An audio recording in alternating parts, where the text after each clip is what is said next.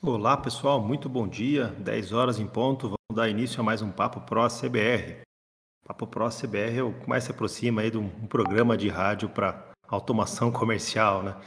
Então, se você não está acostumado, 10 horas, terça, quarta e quinta, sintoniza aqui com a gente no nosso Discord, põe o seu fone de ouvido, dá para você continuar fazendo suas atividades, lendo e-mail, pesquisando sites, outras coisas podcast é legal que ele não, não prende tanto a sua atenção igual uma live. Então dá para você, terça, quarta e quinta, sintonizar aqui com a gente acompanhar a gente no Papo Pro CBR. Né? Sempre tem um evento diferente, sempre ligado em automação comercial, ou alguma técnica, ou algum convidado, né? mas ligado aí no mundo do ACBR e de automação comercial. Bom, eu vi que tem bastante gente nova na sala. Eu vou passar as instruções de como funciona o Papo Pro, Papo Pro CBR, como você pode fazer perguntas e interagir com a gente aqui no Papo Pro CBR. E é bem simples. Você pode colocar perguntas por textos ali no canal hashtag Papo Pro CBR, que é um canal acima desse. Pode clicar lá que você não vai ser desconectado do áudio. Aliás, pode até minimizar o Discord e para outros aplicativos que você não vai ser desconectado do áudio. É, é, e ali você pode colocar canais de texto e a gente vai colocar ali os assuntos que a gente vai discutir hoje no Papo Pro. É, a gente costuma colocar links, é, assuntos que a gente está falando, a gente vai alimentando ali com algumas informações complementares. Então você também pode colocar a sua pergunta uh, ali. Ou sugestão de tema, tá? Hoje, como é um dia aí que, que a gente vai falar sobre dificuldade de software house, podem até sugerir algum tema para o debate. É, se você quiser participar como palestrante, você clica na mãozinha aí embaixo, e daí vai vir o convite para a gente, a gente aceitando, você sobe para o palco, né? Você tem que dar um ok do seu lado também, daí depois você sobe para o palco. Com isso, você tem seu microfone, é, a possibilidade de abrir o seu microfone e fazer sua pergunta ou seu comentário. Importante que quem está no palco sempre mantenha o microfone mudo para não, não atrapalhar o áudio dos outros participantes, tá? Então fiquem muito à vontade para fazer as perguntas de vocês. Sempre é muito bacana quando o pessoal interage, quando o pessoal faz comentários, faz perguntas, né? Hoje é, é, um dia que, de certa forma, polêmico, né? O tema hoje é Software Houses que gostam de sofrer, parte 4. A gente já teve é, algumas edições anteriores, né? Eu vou colocar o, o, link delas aqui no, ali no canal do hashtag, né? Coloquei ali. Então, se você não escutou as, as, as, as edições anteriores, é, depois, com um tempinho, vai, vai olhando elas lá. Podcast, você pode escutar tanto no Spotify, no Google, ou no próprio Anchor, só dá o play ali que você já vai começar a escutar o áudio. É muito bacana, é muito divertido, né? Eu garanto que você vai dar risada escutando alguns desses episódios aí. E a intenção nossa é essa mesmo, é, é, é tratar de um assunto até pesado, mas de forma bem humorada, de, de forma solta e leve, né? Então, vou repetir o que eu falei nas, primeiras, nas outras edições, não nos levem muito a sério aqui hoje. Não acho que a CBR está criticando. Se você vestir a carapuça em algumas dessas é, é, situações que a gente vai descrever, fique sabendo que todos nós provavelmente já, já vestimos, né? Eu, eu tive software house por quase 30 anos, provavelmente eu cometi todos esses erros que a gente está falando aqui hoje, né? Então não, não, é um, não é um pecado, não significa que você é menor, que nós somos melhores, não é nada disso. A gente só está propondo uma reflexão para que você possa é, entender se aquilo realmente vale a pena ser feito na sua software house ou não, né? Se aquilo é uma, uma boa prática, como outras pessoas fazem, né? E a gente colecionou vários temas, né, entre os moderadores, os consultores da CBR, a gente coletou vários temas, e como as edições anteriores a gente não conseguiu abordar todos eles, está sempre surgindo novas edições aí desse, desse programa. Então, todos o 1, 2 e 3 não são o mesmo tema, tá? Você pode assistir todos eles, que não é, não é repetição. São sempre, cada um a gente está abordando um tema diferenciado. Bom, alguém quer fazer alguma introdução antes? Senão a gente já apresenta aí o, o primeiro tema. Vamos lá, vou pegar aqui o primeiro tema. Só um minuto, deixa eu dar um print aqui. Fica bem bacanão. Eu vou colocar ali no hashtag PapoPro, tá? Beleza, já está subindo lá. Então, o primeiro tema é não usar tickets. Vamos não usar um sistema de tickets para atendimento. Então, a software house, ela atende clientes, né? Ou seja, você vai ter algum sistema de recorrência, algum sistema de locação, ou até mesmo de venda de produto, e você precisa dar suporte a esses clientes. E qual é a maneira que você se relaciona com esses clientes? Como que eles entram em contato com a software house? é só por telefone, a gente sabe que nos anos 90, início de 2000, provavelmente, esse era o meio predileto dos clientes, né? Eles queriam alguém para ligar. Hoje, aparentemente, o pessoal quer um chat, quer um WhatsApp, quer, um, quer alguma coisa mais. Eles, eles veem a mensagem como mais instantânea, né? E, então, você pode receber solicitações por telefone, por WhatsApp, por e-mail. É, vários são os caminhos, às vezes, para a pessoa chegar ali, né?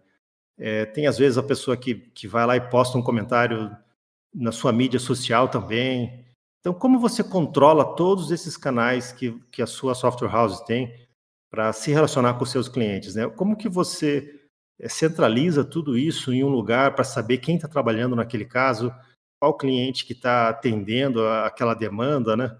É, quanto tempo aquela demanda foi, foi atendida? Como que você vê a métrica dos seus é, profissionais de suporte? Eles estão atendendo bem? Eles estão demorando muito? Qual é a média de atendimento de um cliente? Ele fica o quê? 30 minutos, 10 minutos, uma hora? Quanto tempo, em média, é a resolução aí de um, de um problema, né? É, qual foi o cara que mais atendeu? Qual foi o cara que mais resolveu casos, né? Como que você premia uh, os seus funcionários, né? Qual, foi o, quem teve que às vezes o cara ele atende um monte de casos, mas só dá respostas evasivas ou ou aquelas respostas inúteis, né? Desliga a máquina e tenta de novo. Então, assim, respondendo lá, né? É, é sim. então, assim, como que você vê essas métricas, né, aí na sua software house, né? Então, vamos lá, vamos para os comentários aí dos participantes, né? E fiquem à vontade para participar, tá, pessoal? Tanto por áudio quanto por, por, por voz também. Daniel, aproveitar ali ó, um ensejo bem interessante que você puxou aí. É, não só essa questão do, de ter tickets, mas o que eu digo é o seguinte: é, todo mundo tem a teimosia, tá? Isso se chama teimosia de dizer assim, não, eu preciso fazer. Ao invés de ele procurar uma solução pronta para fazer, utilizar isso, ele vai lá e quer fazer. Aí, ó, o Wagner já chegou aí. Vai lá, já tem a ferramenta pronta, não precisa ir lá e pegar, já que eu faço TMS, Xdata, o, Aurelis, etc., vou lá fazer um sistema de tickets. Não, já existe, vai para o Gira, vai vai com Redmine, os outros a gente usava antes, né? Agora tem Scrum, pode, você pode fazer umas interação com o usuário, mas não reinventa, não reinventa a roda, a roda já está redonda, você vai fazer ela quadrada é só por uma, um capricho e você consegue dar os teus, os teus retoques nessas ferramentas. Interessante sempre é isso, né? Você sempre adiantar o serviço e não atrasar, você atrasando se você resolver de fazer seu próprio. Tem algumas ferramentas bem consolidadas, né? O, acho que talvez essa que seja mais falada aí é o Zendesk, né? Caro para burro, né? Eh, se eu não me engano, é 10 dólares por mês por usuário, ou mais, uma coisa assim, né? Então é, é, é quase, quase que fica inviável para muitas empresas, né? Ainda mais com o preço do dólar agora, né? Tem algumas opções comerciais nacionais. Esse do, do o Mantis, que o Adriano citou, eu usei muito tempo, eu adoro o Mantis. É, o Gira o pessoal usa muito também. É, é, eu não sei se. Acho que o Gira tem uma conta, opção gratuita também que você pode usar. O Mantis ele é open source, né? Então, o Gira tem, tem, até um limite, né, Daniel? O limite acho que é de até 5, 5 10 usuários você não paga, mas daí dali para frente você paga lá, acho que 10 dólares mensal uh, geral, 10 ou 15 dólares, uma coisa assim. É, o, o Redmine, que o Julio Mar citou, ele também é open source tem uma versão comercial dele. Ele é mais completo que o Mantis, mas é mais complicado de você instalar. O Mantis, se você é um fuçador de Linux, se você tem aí um servidor Linux, é muito fácil de pôr o Mantis no ar. Ele é uma ferramenta PHP pura, com uma SQL, tem um instalador bem simples ali, e já resolve muita coisa. Você já tem um sistema de ticket no Mantis. O Mantis é mais um bug tracker do que um sistema de tickets, né? Isso. Então, o, o Redmine que, nós, que você falou aí, Daniel, ele não é difícil. Hoje, hoje em dia não é difícil instalar. Tem uma empresa chamada Bitnami, Bitnami que, que tem ele pronto, ou se não, tu instala com o Docker. Então, tu roda lá com o Docker tranquilo, ele atualiza também com. Já que é fuçador do Linux, como você falou, é fácil de você fazer isso. E fora que ele tem. Ele é fácil de você adicionar plugins e você escrever plugins para ele, se você quer, né? Eu uma coisinha a mais, ah, eu quero uma coisinha que a mais que ele não tem. Então vai lá, escreve o plugin, coloca para rodar, É, ele tem já uns que fazem a parte do CRM, se eu não estou enganado, é, como você falou, é pago lá, mas você também pode pegar uns abertos, open source, ou testar parte deles. Então dá para fazer bastante coisas. Legal, o Rafael também sugeriu o Brasip, eu já ouvi falar dele, não conheço. O Brasip eu cheguei a usar. É... Oi, pessoal, bom dia. Todo mundo me ouve Ouvindo e mais alguém no fundo, é, é isso aí. É, só fazer um adendo aí, né? É, o que o pessoal falou, né? O Mantis ele é mais um bug tracker do que um, um gestor de tickets, né? É, mas é legal, ele tem a parte de, de tickets, tem a, a parte de roadmap, você pode é, mapeando aquilo que você vai é, corrigir de problemas na sua aplicação, né? E ele já gera para você um roadmap, né? E, mas assim, eu acho que o principal aí é a gente é, entender, né, que às vezes uma solução simples, né, ela é melhor do que nada. Então eu já tive, trabalhei em algumas empresas né, que a gente não tinha nenhum tipo de, de controle, nenhum tipo de mapeamento das necessidades dos clientes.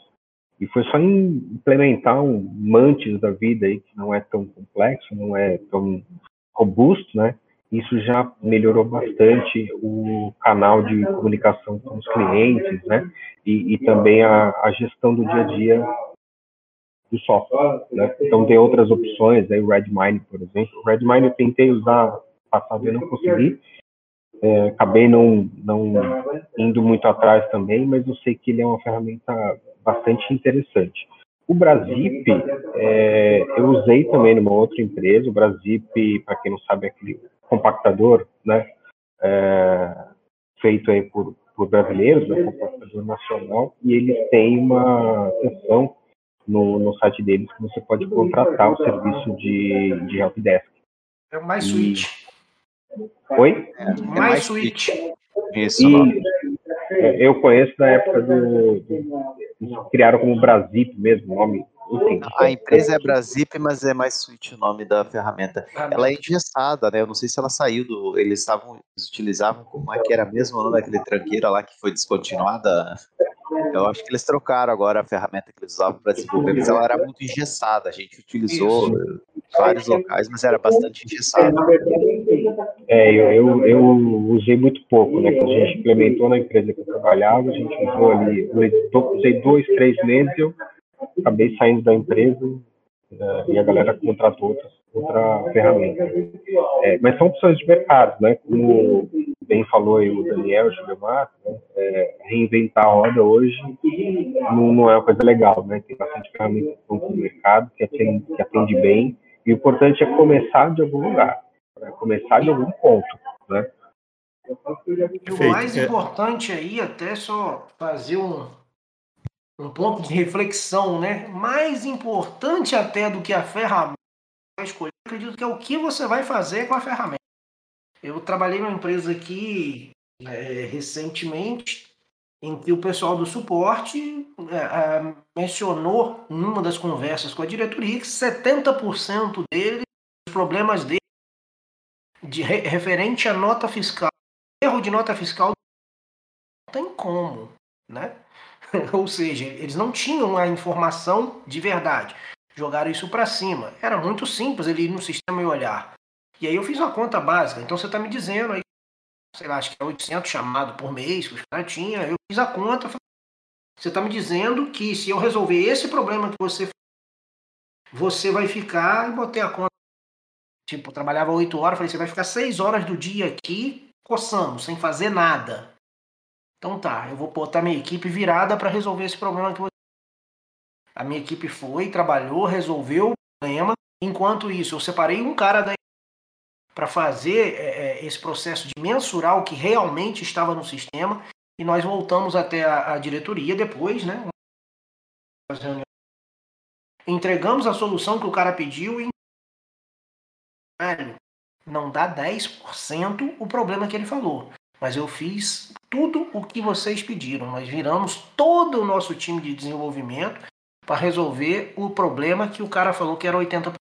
Isso é só para você ver o quanto a informação mal dada, mal tirada, pode impactar no trabalho do seu time todo. né? É aquela coisa, né, Landerson? Não adianta o cara dizer que quer, o, o, o dono da empresa chegar para você bem louco dizendo que o outro vem com um sistema de BI para ele, vai colocar, mas o cara não sabe nem para que, ele vai usar aquilo lá. Não sabe usar, exatamente. Então, assim, é, é tudo isso que a gente está falando aqui, simples, é complexa, beleza, você precisa sim dar os primeiros Acredito eu que vai uma simples, então, depois vai evoluir. Mas você precisa, primeiro, implantar essa cultura na sua empresa, se ela tem, e segundo, saber extrair essas informações. Então, ah, eu atendo só por telefone. Beleza. Tá uma, uma lógica de utilização, né, um passo a passo aí da sua empresa, de o atendente do telefone fazer essa isso para qual setor, né, para qual tipo de problema, para aí o, o, o, trabalho evoluir, né? E você ter isso mensurável ao final de X dias aí, né, por período, para saber onde você atacar. Bacana. É como o Túlio fala, né? Quem, não tem é, é, quem não tem informação tem opinião. Ou seja, se você não sabe realmente os números, né, o que está acontecendo ali, você tem um, você acha o que é, ah, acho que é isso, acho que é aquilo. 80% virou 10, né? Exatamente. É, aí lembro, lembro fazendo uma analogia aqui, ó, a, a ferramenta do uhum. oráculo de Delphi lá é conheça a ti mesmo, né? Sim. Então conheça o teu negócio, irmão.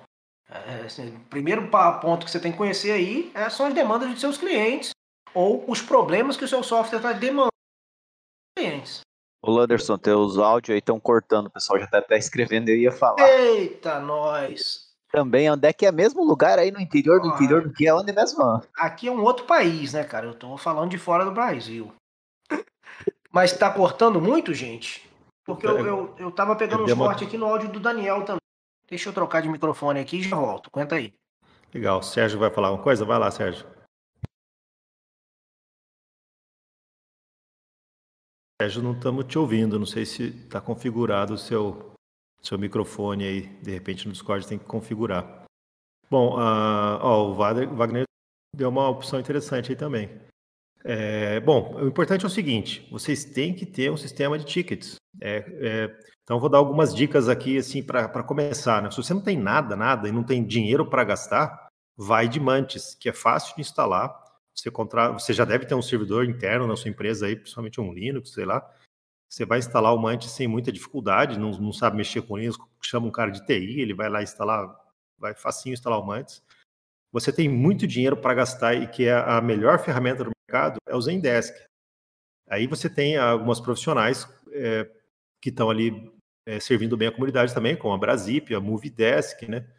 É, que são ferramentas pagas. Ou seja, aí é, aí é praticidade, você não vai ter que instalar nada. Você só vai contratar, dizer quantos atendentes, ou é, dependendo do plano dele, né, horas, e, e, pronto, ele vai te liberar um acesso e você já está funcionando lá. É, é, mais, é o mais rápido e o mais prático, mas você vai ter que um custo mensal com ele. Né? Muitas vezes compensa porque essas ferramentas realmente têm algum diferencial aí. O Mantis ele realmente é bem simples, ele é, ele é mais voltado para o desenvolvimento do Bug Tracker, mas eu acho que ele é, já resolve muita coisa se você souber organizar certinho. Né? Mas é, tem que funcionar na sua empresa, você tem que falar como é que vai ser. A hora que o, o técnico receber um chamado, o que, que ele faz? Então não é só instalar o sistema e falar, pessoal, usa aí. Você vai ter que bolar uma rotina, você vai ter que bolar um operacional dentro da sua empresa, desde o momento que a demanda chega até o registro dela e a tratativa e atendimento. É, lança no site. Desenhar um processo. Exato, é.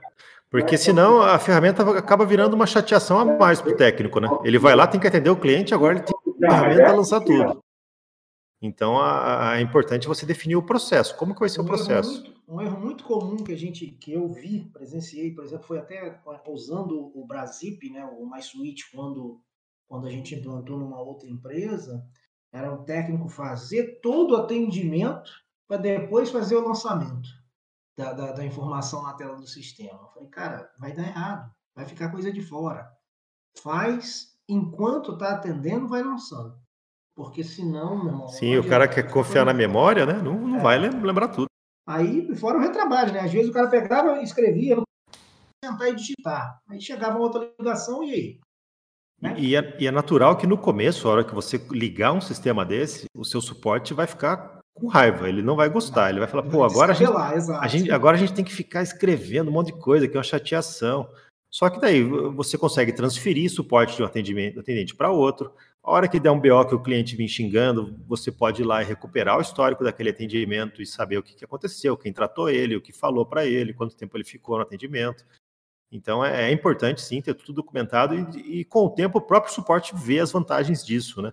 É, serve de defesa até para um funcionário. Às vezes ele fala, o cliente fala, ah, o seu funcionário falou isso. Falou, não, tá aqui, olha, o que eu fiz foi isso daqui, ó.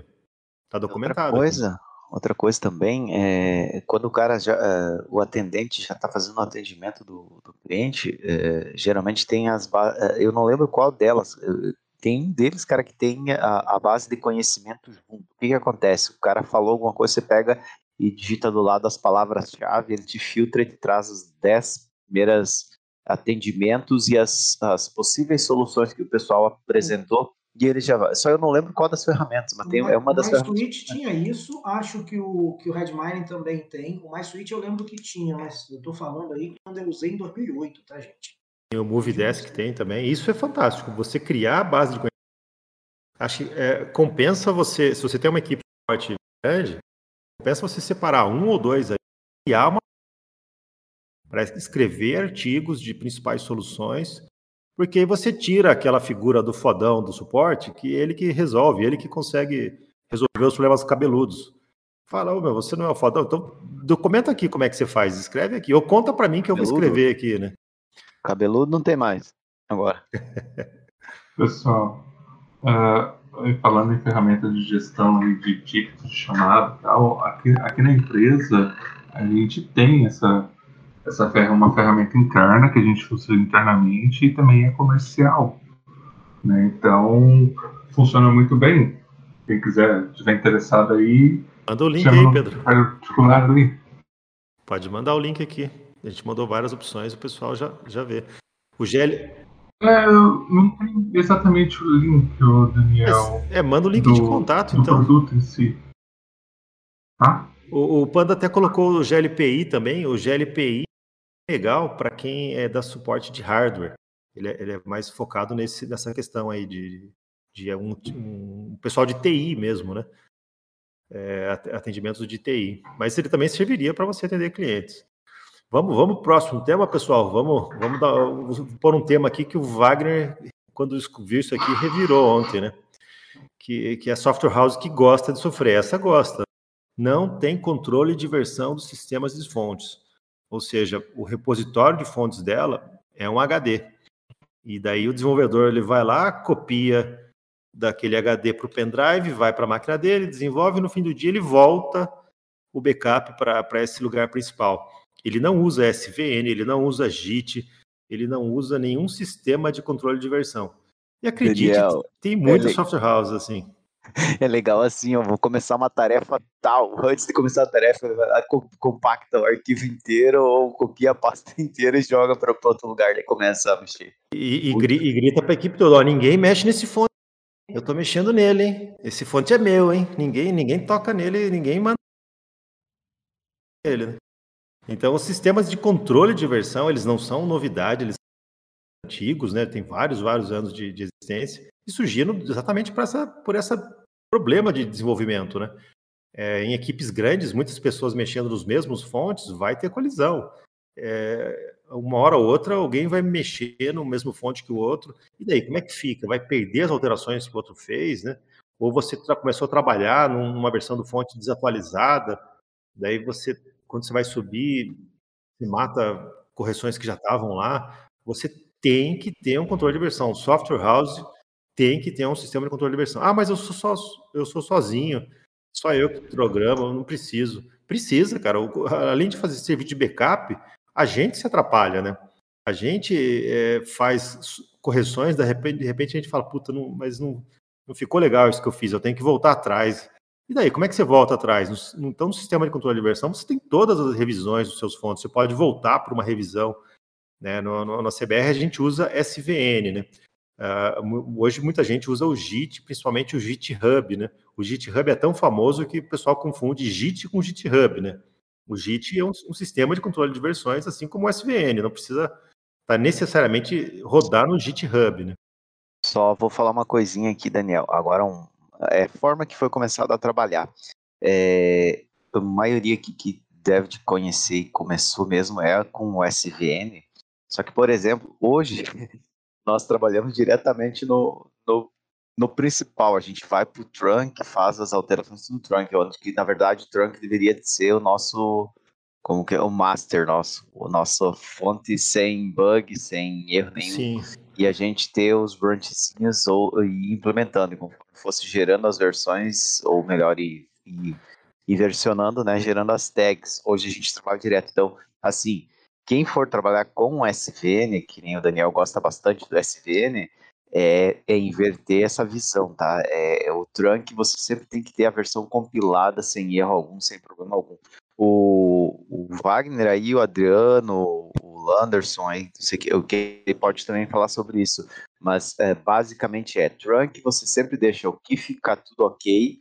Uh, o, você cria no branch, por exemplo, branches para versão. Ah, vou trabalhar com a versão tal, então beleza, vamos trabalhar com a versão tal. Ou vamos implementar coisa nova da NFE ou boleto com um Pix ali. Então vai lá e vai criar um branch em cima, vai fazer todas as implementações, todos os testes possíveis. Fechou. longe, Julião Mar. Vai lá, vai lá, Wagner. Então se tô indo longe, corta aí, corta aí. Manda não, ver. não, não é cortar, não. Você tá falando tudo certo, mas se a gente tá falando ah, não, ainda não, de, não. de cópia de, de fonte para pendrive. Sim, cara. Aí temos que. a gente tem assim... que começar a melhorar esse país do começo. Entendeu? Isso, isso, isso. Mas assim, se o cara gerar, chegar aqui no próprio SVN ou também no, no, no, Você pode levar essa mesma ideia. Na verdade, a ideia você pode inverter e colocar lá no Git.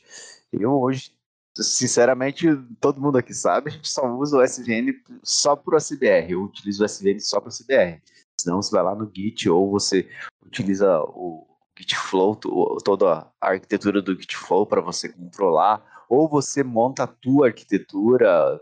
Então, existe várias formas, mas no SVN o interessante era se você conseguisse trabalhar exatamente da forma correta. O, o Carlos, né, o Carlos Agnes é que também é um defensor extremo do SVN, ele adora o SVN. Diga lá, Wagner. Por que, que você, se incomodou tanto aí com essa sofrência? Não, eu acho que é porque é uma coisa muito básica, é, básica assim, de você precisa, ah, você sente a necessidade de um controle de versão intuitivamente quando você começa a trabalhar com qualquer fonte. Então, por isso que eu brinquei lá que, que precisaria conhecer, eu, até curiosidade mórbida e científica, como que uma pessoa trabalha sem controle de versão? É, eu... é, assim, sem, sendo eficiente, né? Eu sei que a pessoa trabalha, mas como é que a pessoa não, não sente que está sendo muito ineficiente? Sim. Começaram é, assim, é, é um começo, Wagner. O problema maior é que, uh, vamos lá, uh, não é um não é um mal, tá? Mas o Delphi deu essa possibilidade e a maioria, se a gente conversar aqui de, de todos os 74 participantes, a gente conversar aqui com eles, todos eles começaram é, uh, ou vieram de alguma outra área, às vezes, tá? ou começaram a software house porque viram que o Delphi era fácil de começar uma aplicação e não foram aplicando. Hoje, sim, hoje tem tanta informação, até chega a transbordar né, de informações, e o, o pessoal está indo atrás de fazer. Mas no começo, uh, Wagner, a grande maioria aqui uh, foi fazendo nas coxas, de certa forma, para que o que pudesse crescer a empresa. E daí, quando ele cresceu, ao invés de ele parar e dizer, não, agora vamos organizar isso daqui. Não, continuamos assim mesmo. Esse tipo, provavelmente Exatamente, se a gente o pessoal então. erguer a mão, eles têm bastante que continua ainda desse, dessa forma. Mas você falou a, você falou a parte principal de crescer a empresa. Porque Exato. assim, é um controle de você não, o controle de versão você sente falta, você não precisa ter uma empresa muito grande. Você pode começar nas coxas, tranquilo, mas depois de pouco tempo, você já precisa ir atrás de um controle de versão. Isso aí, eu acho que isso tem a ver até assim, indo longe, né? O pessoal fala assim, pô, meu concorrente, ele cobra, como é que tá tudo canibalizado, como é que o cara cobra 49 reais por mês, 29 reais por mês, 79, um absurdo e tal. Mas é justamente por causa disso, entre outras coisas. A diferença, eu acho que é que o teu concorrente, ele consegue atender mil clientes por 49 reais de uma forma eficiente. Porque ele tem um controle de versão e né? mais 50 outras coisas. Ele consegue atender, tá tudo automatizado, tá eficiente, ele atende mil clientes com quatro funcionários. E se você uhum. tem esse pensamento que, que você não precisa parar para implementar um controle de versão, entre outras 10, 20 coisas, você, vai, você não vai conseguir atender mil clientes com 49 reais por mês, porque você vai precisar de 20 funcionários, além do tempo que você está perdendo com um monte de coisa. Né? Talvez é. teria que falar os benefícios do controle de versão para a pessoa Sim. ver assim, nossa, isso aí eu não tenho, isso eu não tenho, isso eu não tenho. Não é só você poder alterar a fonte ao mesmo tempo, é você poder voltar uma versão e saber onde que você errou, você, você poder trabalhar assim, só, só de você alterar a fonte, ter que precisar copiar ele antes, você já está perdendo tempo. Né? Se você introduzir um bug no teu sistema e o cliente reclama, você pode voltar rapidamente e ver o que aconteceu. Se tem um controle de versão, você ah, perde né? dias debugando, resolvendo, voltando. É muita perda de tempo.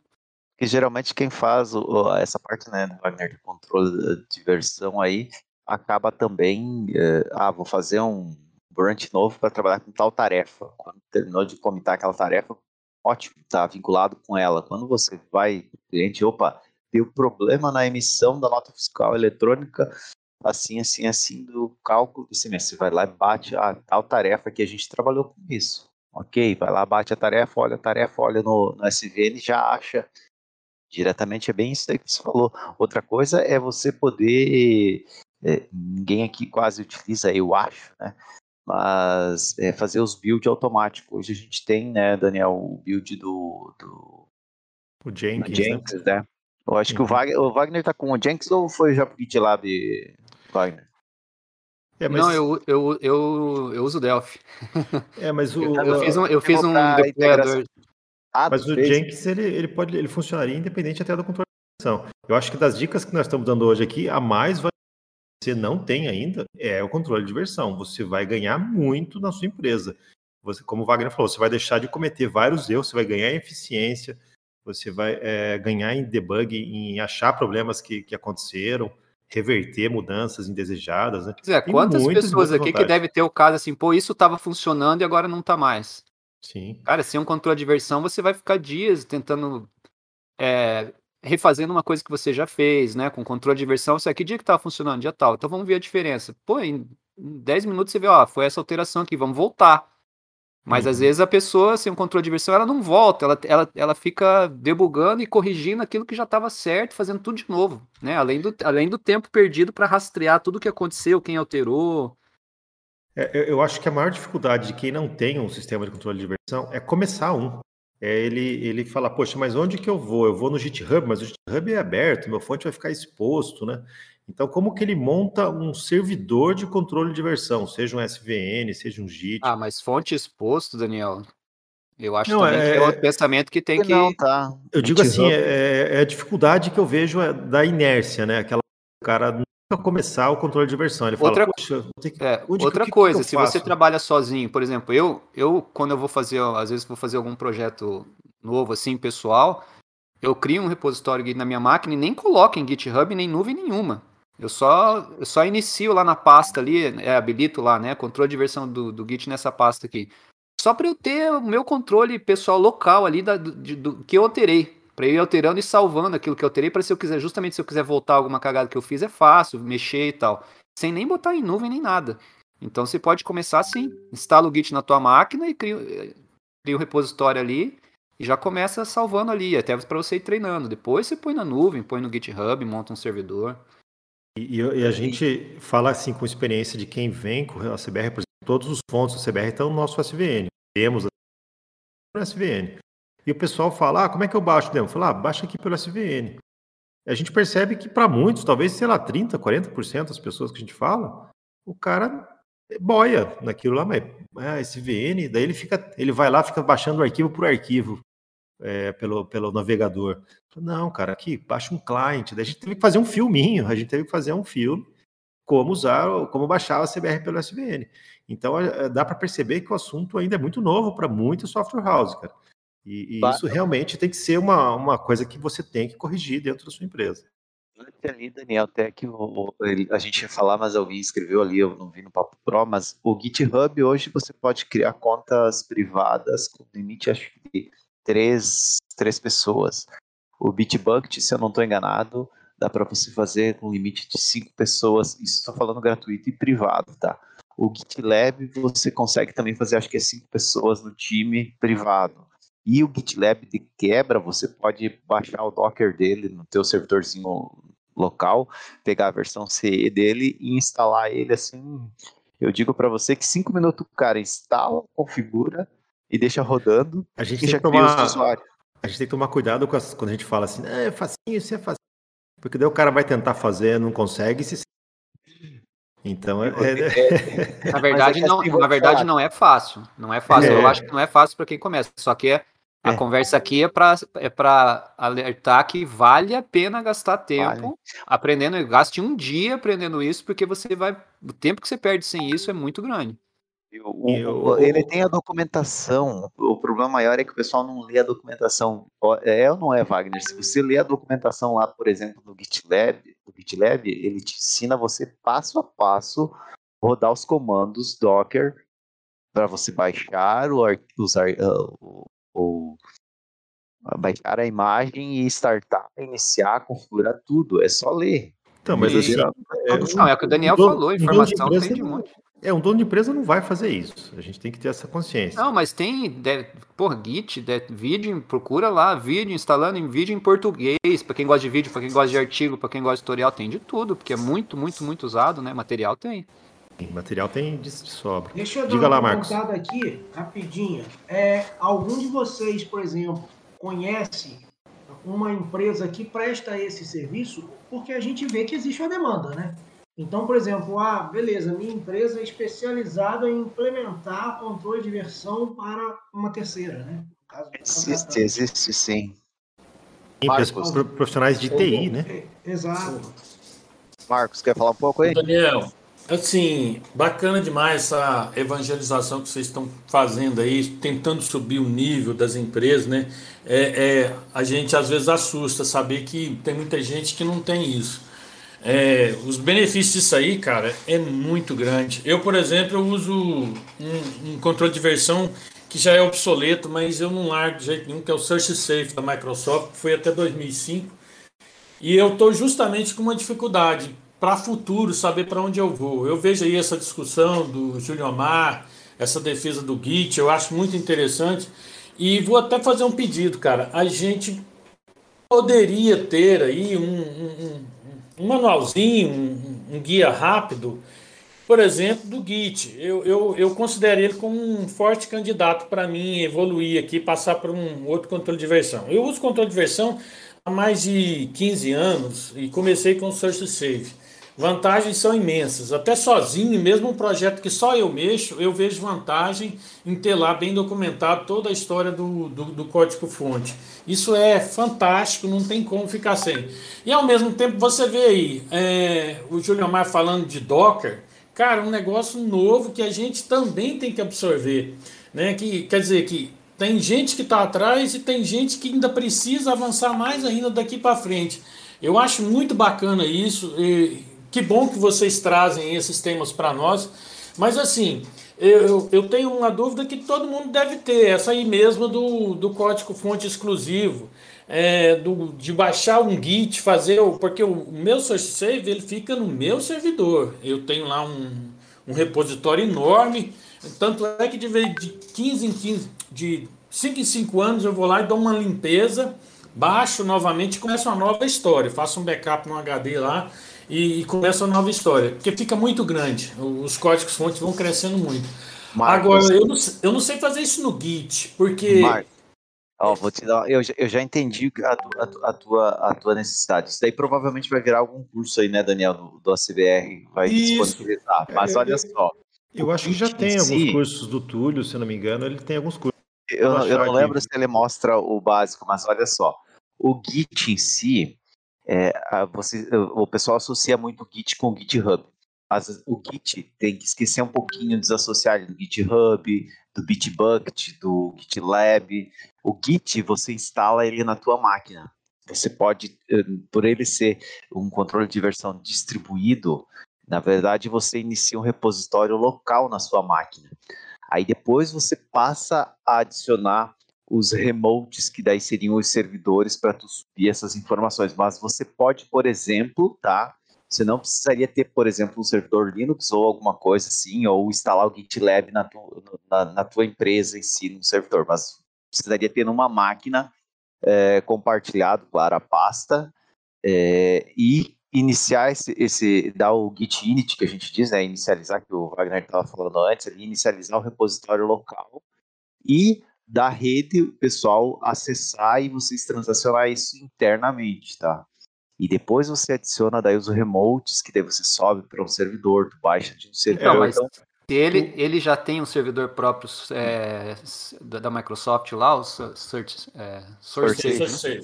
Ele com o Git é a mesma coisa, igual você falou, o Git é uma, é uma plataforma, mas você pode ter um servidor na nuvem, que é o GitHub, o, Bitbucket, que são serviços na nuvem, ou você pode instalar um servidor Git próprio, também na nuvem, num servidor VPS na nuvem que só você mexe, ou num servidor interno da empresa. Aí você tem o GitLab, Gitia, que é o que eu uso, Isso. por exemplo, tem o tem um outro que é o do Gogs, acho também.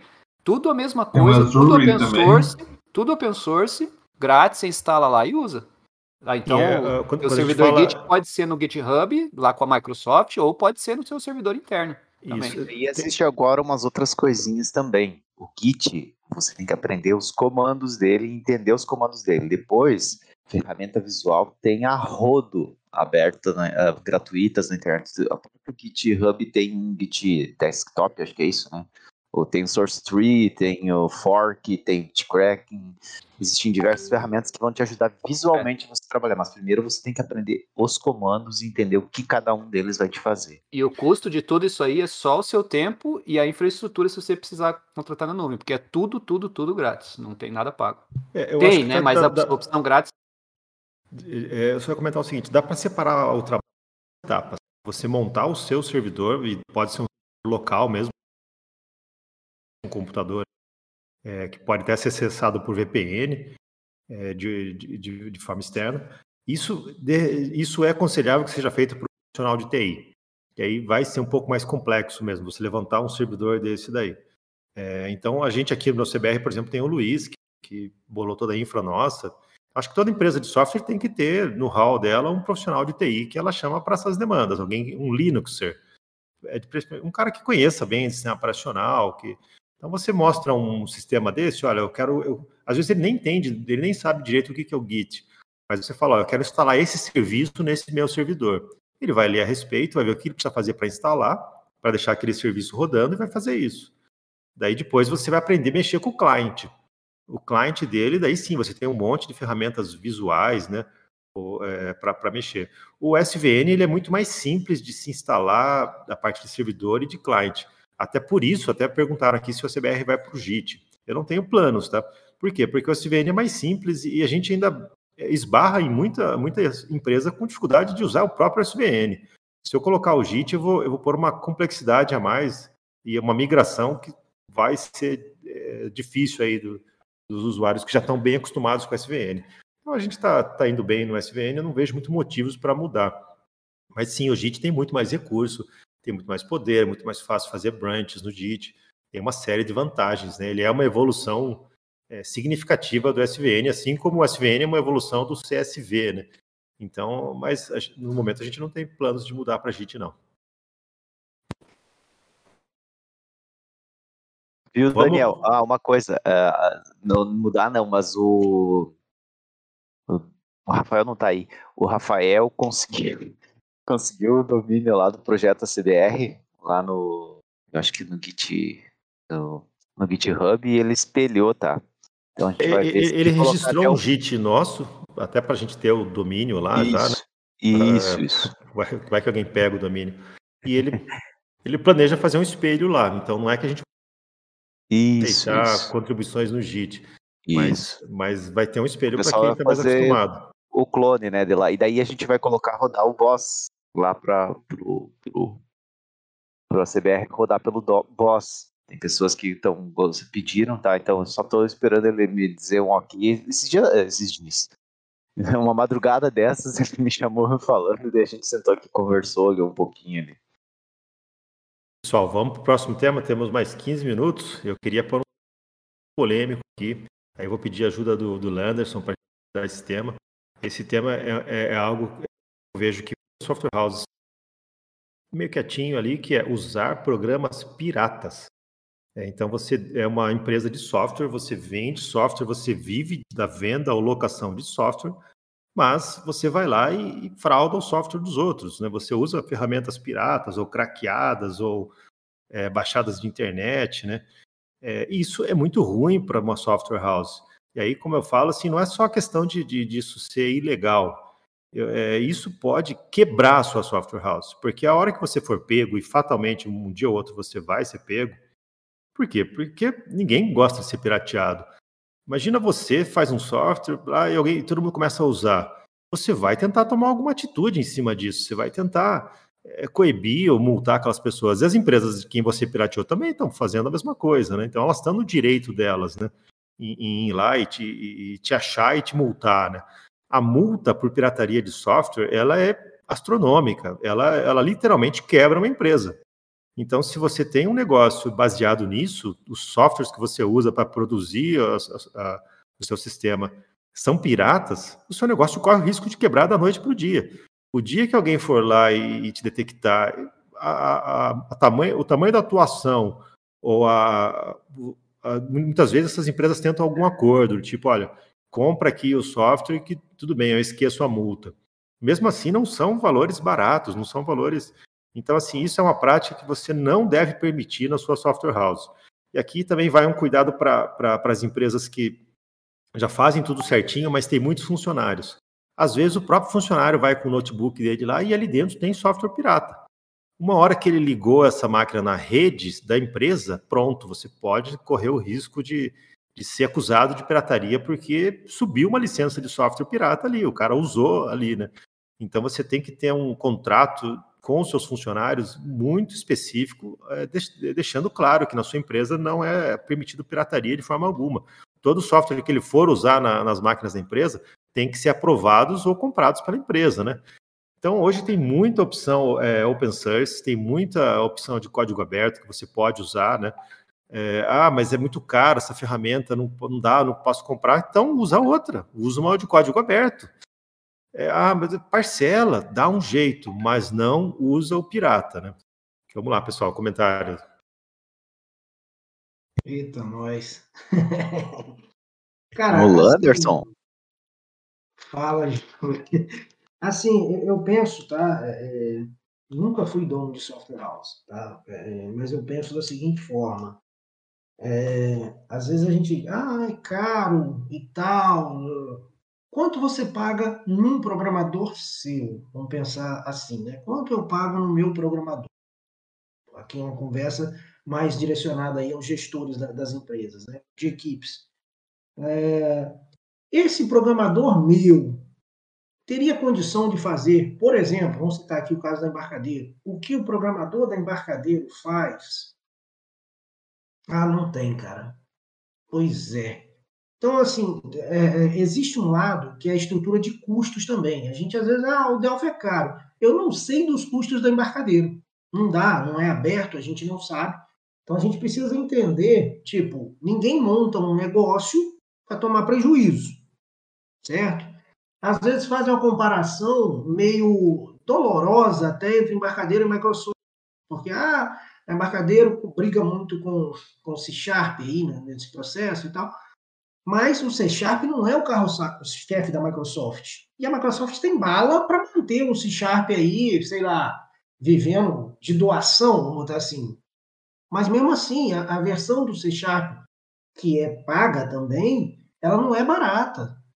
E às vezes você está usando lá um community do C Sharp, né? não sei se existe, mas estou fazendo tecnologia, é, de maneira errada, e que se um dia a Microsoft vier bater a sua porta, vai ser a mesma briga. Então, assim, muito, muito tem acontecido do mau uso do community, além desse, desse esquema da pirataria, tá? Então, fiquem atentos a isso, né? A má utilização da licença comunitária. É... Porque o que, que, que vai acontecer? É, é num, num, plano comercial, você consegue chegar para embarcadeiro ou para a Microsoft e aproveitar uma campanha de um desconto, aproveitar uma situação de um prazo diferenciado, enfim, você consegue negociar. A partir do momento que isso vai para um outro plano, que é esse plano aí, porra, o cara foi pego com uso indevido. Aí, irmão, não tem mais o desconto. Aí você vai pagar o valor cheio. Então, o cara que está reclamando, sei lá, vamos botar aqui um Delphi Enterprise que hoje deve estar na casa dos 29, 30 mil.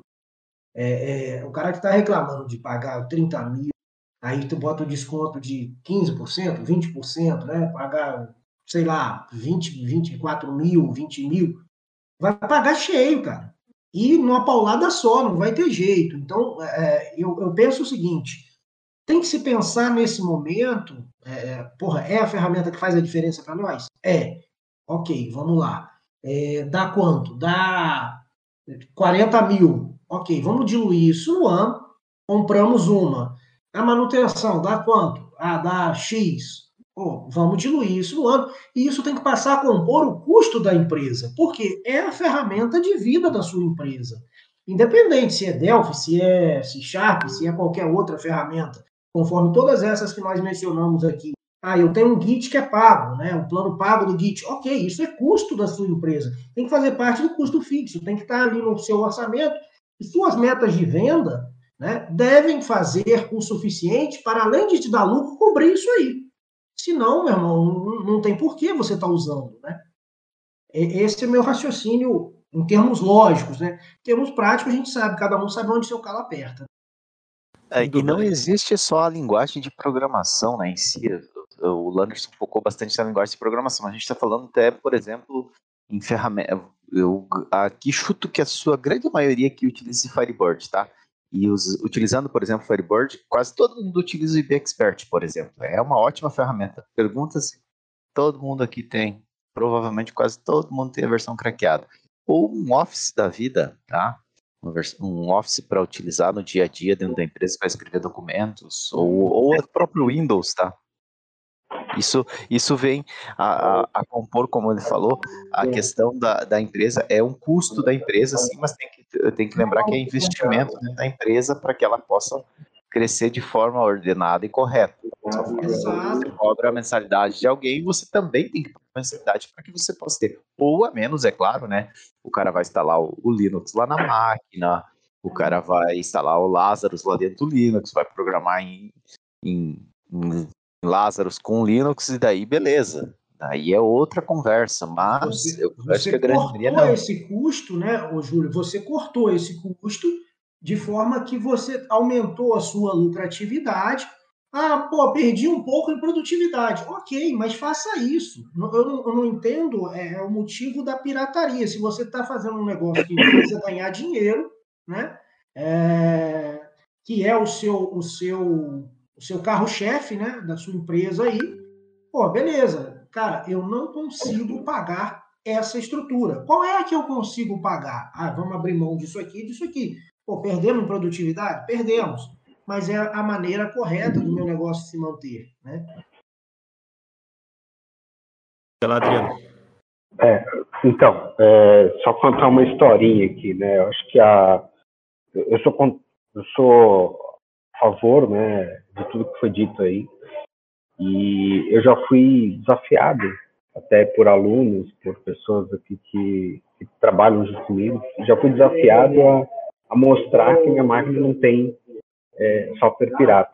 Né? Então, assim, é, é a cultura tão enraizada, né, da gente usar craqueado e etc, enfim, que até isso já aconteceu, né, ser desafiado, enfim, e é exatamente isso que o Landerson falou, colocar no custo da empresa, né? É, colocar como investimento também, né? Isso é importantíssimo para qualquer empresa.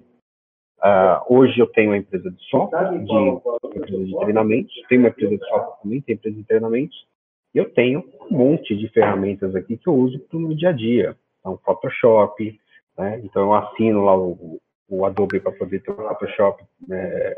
É, para poder fazer as edições das minhas páginas, etc.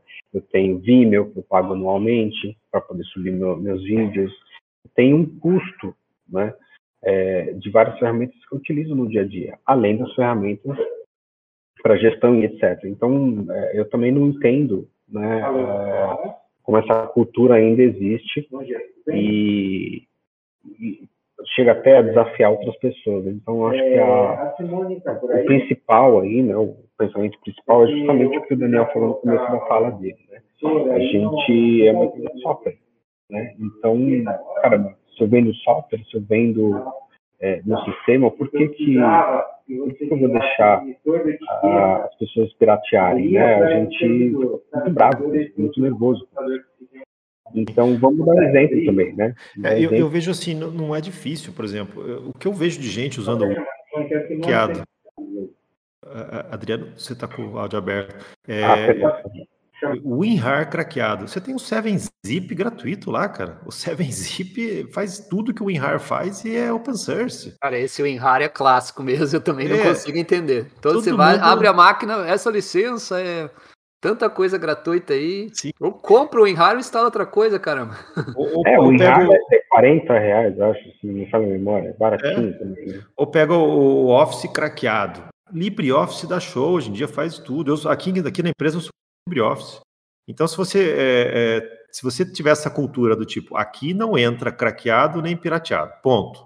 Tá bom, mas não consigo comprar isso daqui. E daí? Quais são as opções? São essas, essas e essas. Tá, vamos ver qual dessas aí me atende, né? Então, a gente, por exemplo, aqui só usa, eu uso muito Linux, eu uso muito LibreOffice, é, 7-Zip, Firebird, tem um monte. É, Para e-mail você vai usar o Thunderbird. Então não tem essa de, ah, não, mas isso aqui todo mundo craqueia mesmo. Ah, isso aqui não é o certo, é o certo, o errado é o errado. Não, não vai mudar, né? Não é porque todo mundo está fazendo que, que aquilo passou a ser certo, né? É, eu lembro com, com, quando eu montei minha empresa com 18 anos, eu comprei uma licença de MS-DOS, comprei um WordPerfect, que era um editor de texto para DOS, e fui mostrar todo orgulhoso para os companheiros que a gente tinha, tinha de internet, mas tinha um grupinho de gente que tinha empresa de software. Falou, ah, que legal, comprei isso aqui. Os caras rolaram da risada da minha cara. Mas por que, que você comprou isso? Você é tonto? Isso aqui não, isso aqui todo mundo tem já. Mas eu nunca concebi a ideia de ter coisa pirateada dentro da empresa, né? E isso eu propago para toda a empresa, para os funcionários. Isso até me levou para o open source. E, é, essa paixão de, de, por open source me levou a, a a fazer da CBR open source, né? É, então, é, não é difícil você, mas, mas principalmente isso tem que ser uma cultura da empresa. Você falar aqui não entra pirataria. E, e, e quando eu digo que você está em risco, porque o, a hora que você fala, essa conta nunca vai chegar. Mas quando a conta chegar, você talvez não consiga pagar. E por que, que por exemplo, vamos dizer, a embarcadeira me pegou? Ah, me pegou aqui com os logs e tal, e está querendo que eu compre um Enterprise, mas eu não preciso do Enterprise. Para mim, o Professional já daria certo. Mas eles vão fazer você comprar o Enterprise por quê? Porque a versão pirata que você estava usando era da Enterprise. E quem que pirateia a Professional? Ninguém pirateia a Professional. Tem outra coisa, né, Daniel? Você falou é assim. E a Architect, pô, esse é, é a Architect, porque o crack, quando você usa o crack, ele libera uma Architect. E aí você está usando a Architect sem levar o seu Sencha, sem levar uma cacetada de outra coisa que, é o, que faz o preço dela ficar lá em cima, e na verdade você está só usando a Enterprise. Só que na hora da, da briga judicial ali, você vai ter que pagar a Architect e preço cheio. Então, a, sabe isso, Landerson? Oi? Como é que tu sabe isso, Landerson? Não vai ué, dizer que rodou o, a crack. Não, quando você usa o crack, você pode olhar aí, ué. Qualquer um que faz o crack lá, você pega aí um. Como é que chama? Pra que, que alguém vai craquear a versão mais, mais fajuta? Né? Exato, é, Exato. o cara já, já, vai fazer errado mesmo. Vai... De certa forma, se você parar para analisar, e é, é, muito simples, vocês vão ver lá quando você instala o community, que não pode coexistir na mesma máquina, junto com a licença comercial e tal, é, é o seguinte: a, o instalador é um só. O serial é que determina a quantidade de recursos né? Então, quando você baixa o, o instalador do Delphi, é o mesmo lugar que você vai baixar o do Community. Agora o Community está com a passagem de, de versão, né? Mas é, é, é o mesmo lugar. Mas você olha só, tem até uma curiosidade técnica, porque o Daniel falou de. de... O pessoal está falando de paranoia por fonte na nuvem e tal. Eu tenho paranoia de vírus, malware, esse tipo de coisa, né? Uhum. Então, é, usar software pirata, tudo bem, a gente que conhece da área, a gente vê aquelas propagandas na TV, coisa pirata vai causar mal, a gente sabe que tem algumas coisas que não causam, né? Por exemplo, é, se você quiser piratear nossos produtos lá da TMS, você baixa lá os fontes no Delphi Fan, tá lá os fontes, não tem como você se prejudicar com isso.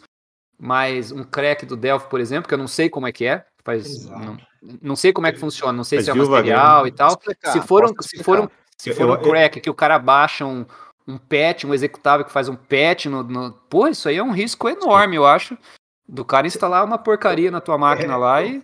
É, tem ingenuidade, né? Vamos lá, você tá baixando um patch de um, um hacker chinês que vai te liberar um Delphi. Nossa, que hacker bom. hoje em dia.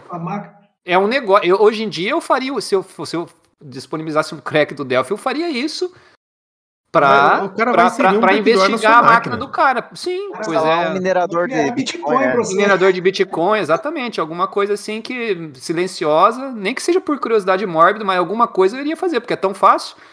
E, e mesmo nessa questão, você citou aí é, pirataria de fontes, Landers, que, que, eu acho que isso aí é um conselho. Pega o seu irmão que é advogado e põe pau, põe pau nesses caras aí. Mas, mas você tá acha que o cara vai, quem, quem baixou os fontes não vai também colocar um pode colocar alguma, alguma coisa ali no meio. E quem que lê o fonte inteiro para saber se tem ou não? Né, um, um backdoorzinho ali, alguma coisa. Até em pode... Node acontece isso, né? Os caras colocam. Os cara o que aconteceu lá com a SolarWinds, né? Os hackers entraram, mudaram o código-fonte da, da SolarWinds e, e, o próximo build saiu com o backdoor, né? Também. Então, é, cara, não confia nessas coisas de crack, não confia. Esses caras não são confiáveis, são hackers. é só não faz, não faz negócio com esses caras. Só explicando rapidamente ali o que, o Landers falou, que uma vez um louco disponibilizou o código para ver como que funcionava essa situação. O que, que eles fazem, só para dar uma explicação bem boba? Eles adicionam lá, acho que é no uh, System 32, drivers, etc, services, acho que é hostings. Eles fazem um loopback dos endereços da embarcadeira para dentro do local host. Primeira coisa é isso que faz. E a segunda, ele pega ele faz um cálculo, e gera um.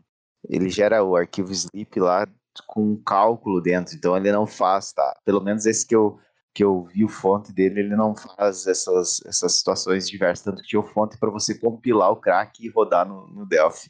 Mas tem sim esses outros que, cara, infernizam. Os caras, daí de vez em quando o cara chama e diz, viu, tá dando problema aqui na máquina, daí entra, opa, Delphi pirata? Daí tu vai olhar o que tem lá, tu levanta os processos uh, ocultos da máquina, aqueles processos ocultos estão que é uma beleza, tá todo mundo lá em cima tá trabalhando, é o que mais acessa a rede dele, é o que mais e os caras dele, nós brincamos aqui do, do minerador, mas é os caras, é, tipo, é um minerador de, de Bitcoin lá, bem quietinho lá na máquina, aí quando você viu, você tá com o Delphi lento, não tá conseguindo programar, etc, porque alguém te ferrou, de alguma forma. Sim, vai, vai, vai usar cracker, coisas vai, vai fazer mesmo. Ou, ou vai virar um botnet, né? Vai ataque dele. Você tá pegando um software de um hacker inserindo e rodando ele. Vai dar merda, não tem como, né? É, aí e... começa a questão do. O Juliano vai falar, tem o fonte, daí o cara tem que ser um pouco mais avançado, baixar o fonte. Aí sim, se eu fosse craquear alguma coisa, eu baixaria um fonte, compilava. Tem que analisar o fonte inteiro para ver se o fonte tá certo. Só que aí você tem alguns problemas também, né? Por exemplo, aí o embarcadeiro vai lá e muda muda o sistema de, de validação. Pô, você tem que ir atrás de novo, de outras fontes. Então você tem, tem também o teu tempo de novo, né? Uma vez, uma história que foi muito engraçada. Uma vez eu tava falando com um amigo meu, que não é da área, mas ele é, mas ele tava procurando um, um programa lá para fazer não sei o que com vídeo lá, converter vídeo e tal. E aí ele me contando que ele ficou o sábado inteiro procurando o crack do programa e tal, que sofreu e foi isso e baixou. E eu falei, cara, quanto custa esse programa?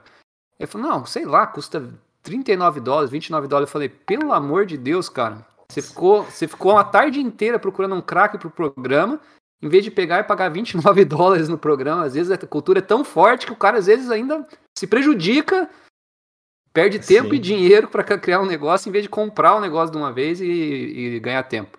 É, deve ser mais até aquela desafio hacker, né? Querer conseguir fazer aqui. Que não, realmente não faz sentido, né? Para você ter uma ideia de quanto que é a minha máquina, e daí o pessoal fica bravo comigo, tá? Já, já ouvi reclamação uma vez para mim que eu desabilitei onde eu trabalho, tá? É, a minha máquina, meu Windows aqui, não tá nem com aquela porcaria do vírus do Defender habilitado. E eu não tenho nada rodando de diferente dentro da minha máquina. Só que o que? Eu utilizo ela para trabalhar. Eu sei onde eu estou, o que eu estou fazendo, o que eu vou acessar, o que eu estou lendo, o que eu estou recebendo, o que eu estou usando dentro dela. eu desabilito tudo. Acho que só o firewall dela ainda por cima não serve para nada, né? O firewall do Windows habilitado. O Windows Defender eu desabilito porque ele come o processamento da máquina, que é uma beleza, tá? E daí qualquer outro antivírus é a mesma coisa que tem um vírus. Deixa ruim. Então, assim, o pessoal é que pirateia a Delphi. O embarcadeiro, ela tem logs na, na community, na instaladores. Às vezes o crack abriu todos os lugares que, que a licença da IDE manda log para embarcadeiro. Se a embarcadeiro foi atrás de você é porque ela tem prova muito quente de que você realmente fez a pirataria e ela está certa em fazer isso, ela não está errada, não adianta ficar bravo. Você que foi errado. Então, cara, resolve isso. Ou parcela, vê o que cabe. Ah, Enterprise eu não consigo comprar. Compra Professional. Tira, vamos tirar esses componentes aqui, daí eu consigo usar Professional. Beleza. Ah, não, Delphi não dá para mim usar. Vou, vou para outra ferramenta, vou usar Lázaro. Conhecimento está todo em Pascal, vou usar Lazarus. Né? Então, você tem que resolver isso. Não é legal software pirata. Não, não dá para você apoiar um negócio que sustenta a sua família, sustenta todos os seus funcionários com software pirata. Uma hora a casa vai cair, uma hora a conta vai chegar e isso vai quebrar a sua empresa. Então, é uma coisa que você tem que realmente corrigir é, dentro da sua empresa, senão o seu negócio pode, da noite para o dia, acabar. Bom, pessoal, é 11 e 5 já, né? É, ficou ainda alguns assuntos aqui para. Vamos ter uma quinta edição, muito provavelmente, aí do papo do Software House que gostam de sofrer, né? A gente nunca consegue cobrir todos os assuntos que a gente planejou, mas isso é bom, porque dá uma continuidade aí para esse tema, né? É, é, é um dia de, de, uma reflexão, a gente pode ter falado aqui alguns assuntos um pouco pesados, que vocês devem ter ficado. É, até vou comentar assim, algo que aconteceu, tá? É, referente a essa questão de pirataria em, em, alguns grupos que eu participava, o pessoal começou a associar, não, todo mundo que está desse grupo aqui, tá, e era um grupo do CBR, um WhatsApp da CBR, não era nenhum grupo oficial.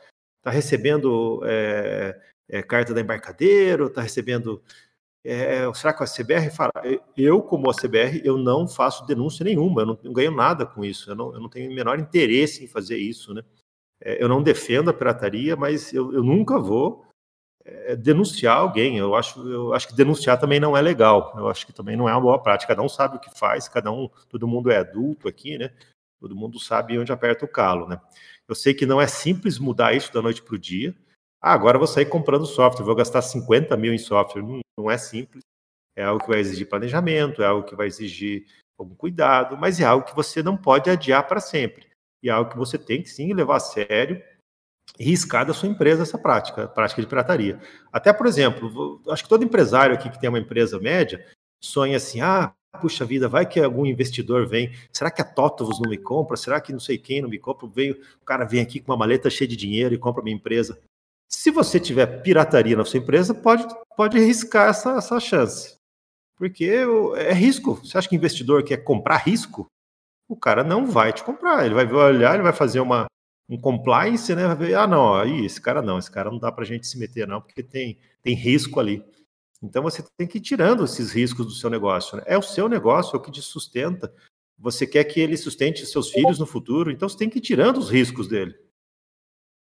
Diga lá, Landerson. Só pegar uma, um adendo aí no que você falou sobre não denuncio, né? É, a gente vai fazer uma explicação aqui bem, bem interessante sobre o processo, como ele ocorre, né?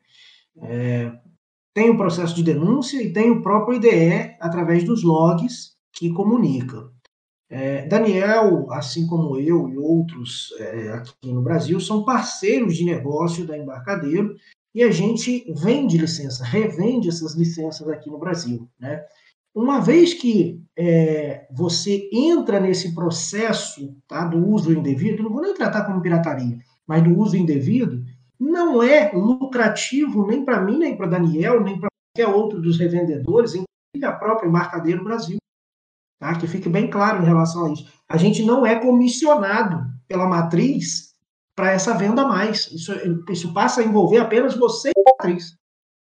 Está é, tá havendo aí um, um, intercâmbiozinho por causa da do idioma. Alguma pessoa da, da aqui do Brasil vai fazer esse contato lá na matriz, chegou isso, assim, assim, assado, tá falando isso, dá uma confere aí, tal.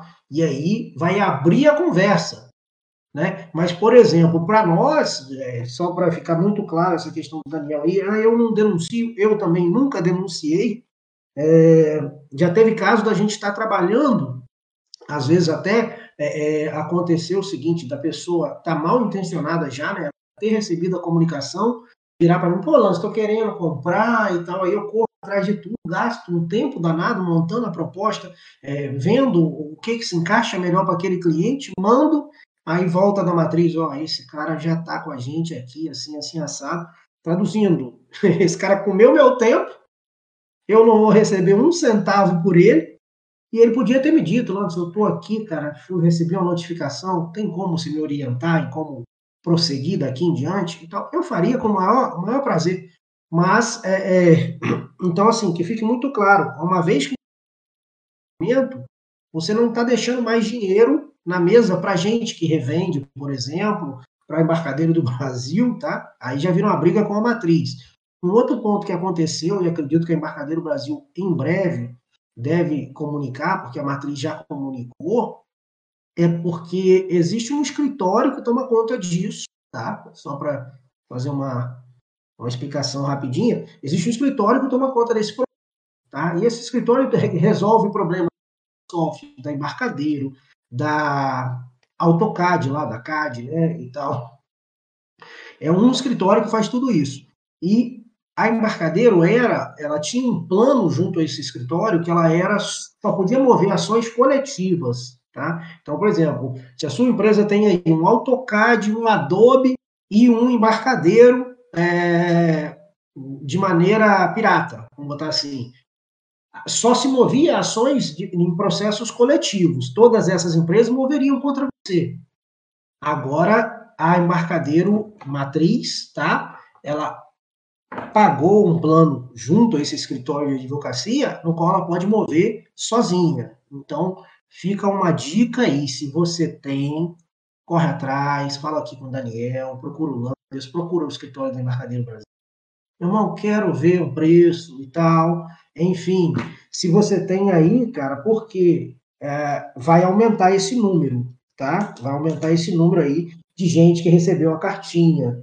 E muitas vezes a gente se pergunta: ah, mas será que não faz nada? Não dá nada não e tal. Só para lembrar, esse processo, quando ele começa, ele corre em segredo de justiça. Eu não vou te avisar, né, que tô indo te visitar tal dia que você tem uma denúncia de pirataria. Né? Então, só para vocês ficarem cientes aí de, do que pode estar acontecendo.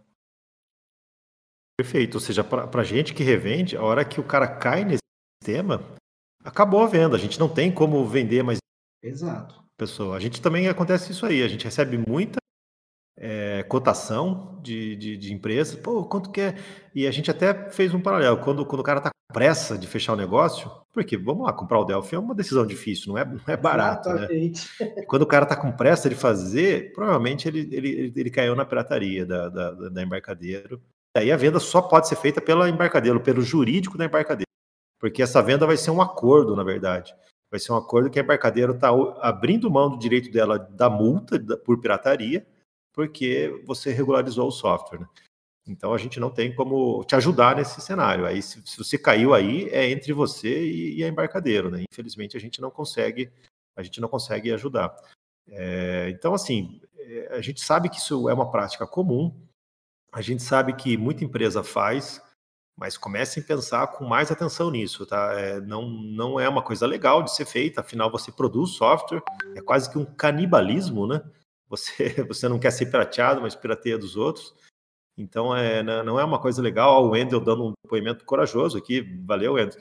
Assim, aconteceu com ele, né? A embarcadeira acho que chegou junto com ele, ele regularizou e pronto. Agora a vida que segue, tá tudo certo. Dorme tranquilo, sem medo, sem receio, sem, sem medo de, de cracker, um backdoor, vai, né? Vai então, poder participar do, do beta aí do, do Delphi 11, sim. né? Que tá por vir. Eu botei no, no Papa CBR aí o link do Marco Cantu anunciando já o beta e o novo nome. Briguear então, lá dentro, vai dar, vai trazer correções, vai várias coisas. É isso, é isso é aí um depoimento, falar. um depoimento meu de que participo do beta. É uma super vantagem para quem está regularizado Exato. e tudo, porque a embarcadeira no período do beta ela dá, ela consegue dar muito mais atenção à resolução de problemas, a ouvir os clientes. Então você entra lá, você vai falando, ó, oh, tem esse problema, aconteceu esse problema, reporta lá, que a chance disso ser resolvido é muito maior e muito mais rápido do que num período normal. O Landers pode dizer melhor, mas é a, é a minha experiência com, com toda certeza, no processo. Com toda certeza. É, inclusive, Wagner, aquele amigo nosso comum, o Alexandre, né? Conversei com ele ontem e falei, bicho, ó, abriu, hein? Tudo aquilo que a gente conversou, mantenha aí. É, só para vocês entenderem, é um sistema muito grande. Teve, tivemos reclamação de desempenho no 1042. Ele, como tem assinatura, né? Pegou o 1042, falou que melhorou absurdamente. O Wagner gravou um vídeo. E. Uma entrevista falou... no meu blog, landgraf.dev, falando de, desse, dessa. E aí, no, agora, no que seria o 10.5, né, e a embarcadeiro já anunciou aí que vai ser o 11, né, é, eles falam em mais melhorias, eu falei para ele, falei, participa do beta é, ativamente, separa alguém para fazer isso, para que você possa ir apontando e corrigindo principalmente os problemas que estão acontecendo dentro da sua empresa, e não contar com o, o, o reporte dos outros, né? Então você tem essa possibilidade. É uma das vantagens. É, a própria Embarcadeira Brasil ajuda, às vezes, para você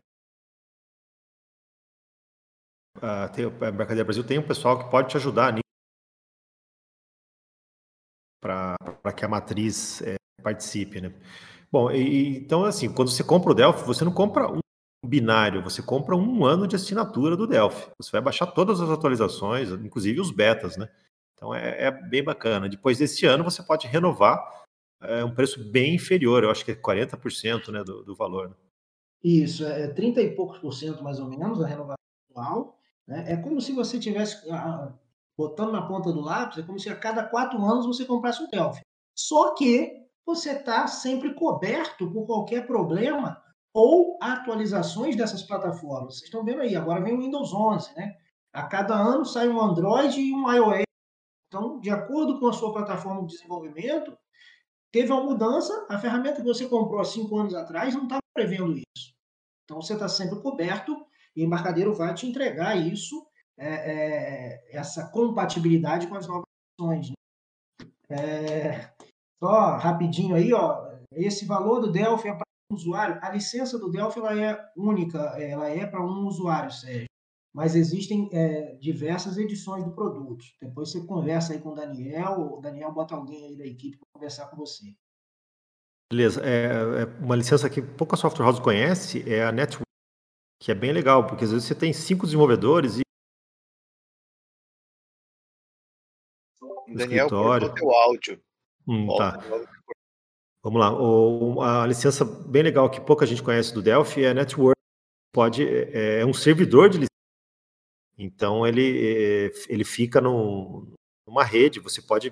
Você não precisa instalar numa máquina específica aquela licença. Ele vai baixar a licença conforme a demanda e o desenvolvedor pode usar várias máquinas para usar. É, é bem interessante. Pouco, poucas empresas compram esse tipo de licença. Isso aí. Bom, pessoal, acho que é, por hoje deu, né? 11h20, né? Já são longa aí do Papo Pro. Muito bacana, obrigado pela audiência de todo mundo. Agradecer demais aí o pessoal que contribuiu com a gente, Landerson, Juliomar, Wagner, Adriano, Pedro, pessoal que o Marco subiu aqui também dar um depoimento, ou, ou, quem participou aí pelo hashtag do Papo Pro também, os depoimentos e os links, né?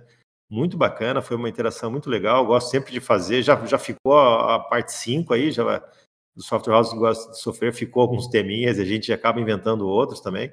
Se tiverem dicas aí de, de agenda para o Papo Pro, podem fazer. Eu acho que até cabe a gente um dia fazer um exclusivo sobre controle de versão, eu vi que, que dá para a gente fazer um passo a passo, né? Como começar o controle de versão, como montar um JIT, de repente, a gente fazer um, uma edição específica sobre isso.